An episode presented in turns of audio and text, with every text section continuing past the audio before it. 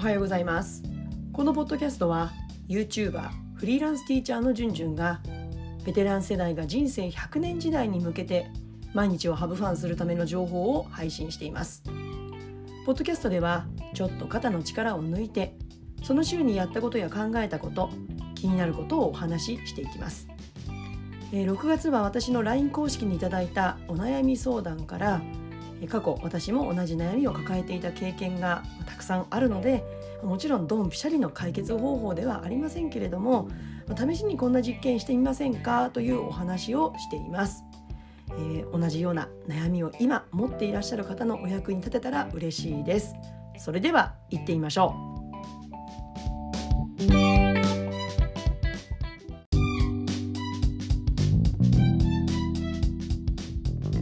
はい皆さんいかがお過ごしでしょうか、えー、今日の悩み相談のテーマは発表の声。まあ授業中の声ですよね。発表の声が小さくて授業がスムーズに進みません。といった内容のお話をテーマにしていきます。先にねこの悩みを解決するために、まあ、自分がこれまでやってきたこととかちょっとこんなことやってみようかなと思っていることをお伝えします。全部で4つです。えまず1つ目は、まあ、こういった教師の悩みですよね。その悩みを持った時にこの悩みって本当に悩みなのかな？でちょっと違う視点から考え直すということ、まあ、こういう思考実験ですよね、まあ、これを考えました。それから2つ目は課題を分けるということ。そして3つ目。これちょっとねあの突然なんですけどマイクお願いしますって自己決定してもらうということ。そして最後に4つ目はスキルは遊びながら楽しみながら。この4つの実験方法を整理してみました、まあ、ちょっと一つずつお話ししていきます。まあ、一定数いるんですよね、うん、この声がちっちゃくってね、うん、こう授業の時に困ってしまう「え今何言ったの?」みたいなね。うん、まあもちろんね声が小さくなってしまう理由は様々です。うん、ただ、まあ、どんな理由にしても、まあ、子どもたちが毎日ねあの学校生活でを送っている中で、まあ、そういった状況になった時にね、まあ、私たち教師がそのことにどうやって対応していくのかっていうのはやっぱり悩むわけですよね。ただこの場合は何に悩むかっていうとうん、まあもちろんその子が何で声がちっちゃくなっちゃうのかなとか、まあ、そういった理由もそうなんですけれども、まあ、授業中にその子が発言する場面になった時にその子の声がやっぱり周囲に届かない授業の流れが止まってしまうとか、まあ、そういったことがやっぱりこう全体を、ね、あの見届けていく立場の教師としてはあるわけですよね。だから本来なら学習課題に対して集中して深めていきたい場面なんだけれどもその子が発言することによって「聞こえません」とか「もっと大きな声で言ってください」っていう本筋とは異なる課題が現れてしまうわけですよ。うん、じゃあその子が発表しなきゃいいのかったら決してそんなことはなくってやっぱりね一緒に授業を作っていく仲間なわけですからね。ただ私ねこれ最近までこういったことを問題意識にしてなかったんです。うんとね悩みは持ってました過去どうしたらいいのかなってそれで手を打ってでなんかその中で子どもたちができるようになってきたので問題意識に最近は持ってなかったんですね。うんだから友達からね、うん、もちろん言い方きつかったら小さい子小さい声の子は心が折れちゃうしもう二度と発言するもんかみたいになっちゃうんだけれどもそうじゃなくって事実として周りの子が聞こうと思ってるのに声がちっちゃかったら実際聞こえないじゃないですか。それは聞こうとしているから聞こえないという反応になるのはこれは正しいことですよね正しいというかまあ当然のことですよね。うん、だからいくらねあの相手の子が傷つかないようにねあの聞こえないからもっと大きな声で言ってくださいっていうふうに優しく言ってもうーんなんか違うな。言ってで、うん、言ってし言われてしまうことってやっぱり当然のことだしうん、でその中でその子も相手意識を持てるようになっていくし実際私たち私が一緒に過ごした子たちの中にはそういうこう活動を、うん、積み重ねることによってだんだん言えるように話せるようになってきてたんですよね。うん、だからそういうふうに捉えてたんですだから当然だろうなってだから問題意識に思ってなかったんですよね。ただこの子どもの発言の声が小さいことにまつわる悩みを複数いただいて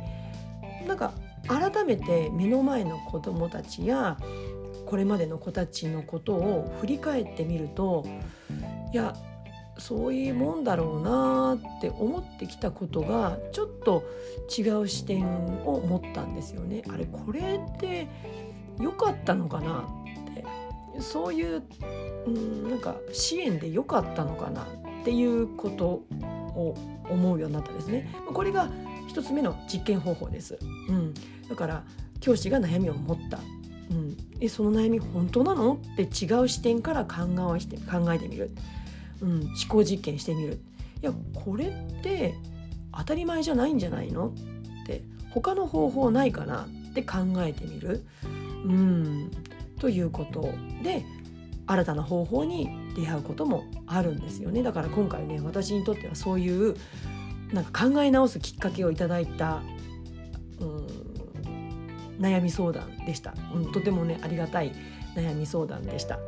で、まあ、次に進みますね、えーと、2つ目の実験方法は課題を分けるということです。だから今まで問題意識持ってなかったんですけれどもなんか自分の中では何とかできてしまってたので。でもうんなんか他に方法ないのかなって考えた時に課題を分けるっていうこと。つまり聞こえませんって言われた子が言われた声の小さい子の課題としては相手意識を持つこと。声の出し方そのものを学ぶこと。そして場数を踏むことっていう、まあ、この3つの課題が挙げられるんじゃないかなと思います。だからそういった課題が片方にある。そして一方聞こえませんと言った聞き手の課題も当然たとえどんな小さな声を出す相手だとしてもやっぱり聞き取ろうとする気持ちを育てるということ。うん、聞きたいよっていう気持ちになってもらうこと、これ大事だなって思うんですね。それとそしてやっぱり学習課題を深めようとしている時だから話し合い活動を通して学習課題を深めようとしている時にその話して聞き手の課題を同時に扱うっていうのはやっぱりこれ無理があるんじゃないかなって思います。でそこで私は話して聞き手のスキルを育てる課題の授業、まあ、それはそれで別に扱うと、まあ、たとえ45分丸々じゃなくても本当に授業の導入の45分とか、うん、なんか朝の会の取り組みとかなんか違うところでなんかこうスキルを育てることを意識した授業。それを狙いとした取り組みをする活動を組む。そしてやっぱり学習課題を深める授業っていうのはやっぱりそれはそれでやっぱ行わないとなんかその方が互いの集中を保てるんじゃないかなっていうふうに考えました。やっぱり課題は一つっていうことですよね。同時になんかいくつもやっていくのは難しいかなと思います。で3つ目の実験方法です、まあ、これちょっとねあの突拍子もなく思われるかもしれないんですけれどもまあマイクお願いしますっていうふうに声の小さな子がやっぱり自分で選択するってことです。伝えるってことです、まあ、声の小さい子がねいきなり教室中に聞こえる声が出せるようになるわけじゃないんですよね。もしかしたら1年かけてそうなるかもしれないしならないかもしれない。だからそれまでの期間がやっぱりある程度あるわけですよね。たとえ5分とか10分の帯でそういう活動を、まあ、こう繰り返し繰り返し取り組んだところでなるかどうかはわからないうん、だからそれまでの期間はやっぱり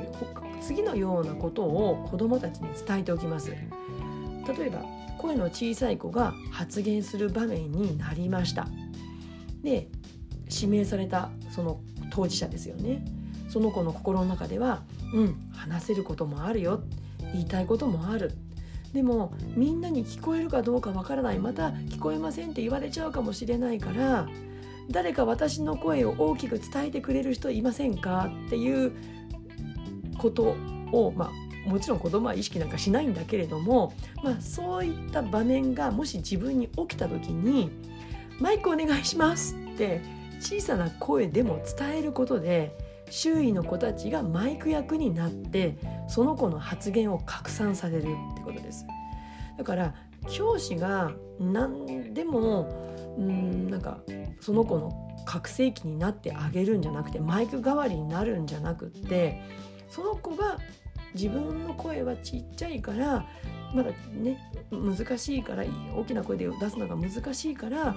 誰か助けてっていう風に声を大きな声で伝えてっていうことがなんか自分で選択できたらなんか一歩その子も前進できるんじゃないかなってまあそこをなんか立ち向かわせるのってどうなのっていうふうに思われる方もいるんじゃないかなとも思うんですけれどもなんか一歩踏み出してほしいなとも思うんですよね。うん、だからまあ、正解かどうかはわからないけれどもやってみる価値はあるんじゃないかなと思うので3つ目の実験方法として挙げてみました。まあマイクお願いしますっていう発言が一瞬本来の課題からはねこうそれてしまうことになるかもしれないけど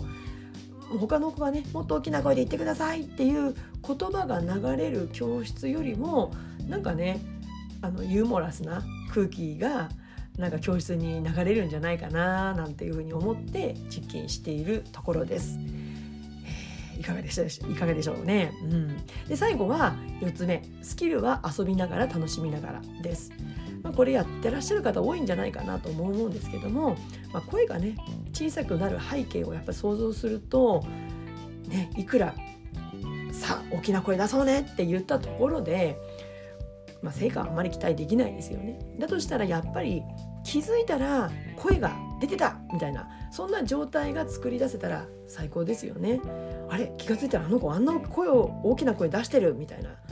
うん、だそれにはやっぱり遊びと、うん、あと楽しみが必要なんじゃないかな、まあ、そんな活動を日々積み重ねたり学級の空気を温めたりすることが大切だと思うんですよね。だから私はなんかこう、うんなんかこれやったら絶対効果が上がりますなんていう特効薬と言われるような武器は私は持ってないので本当に地道な積み重ねしかできないんですよね。うん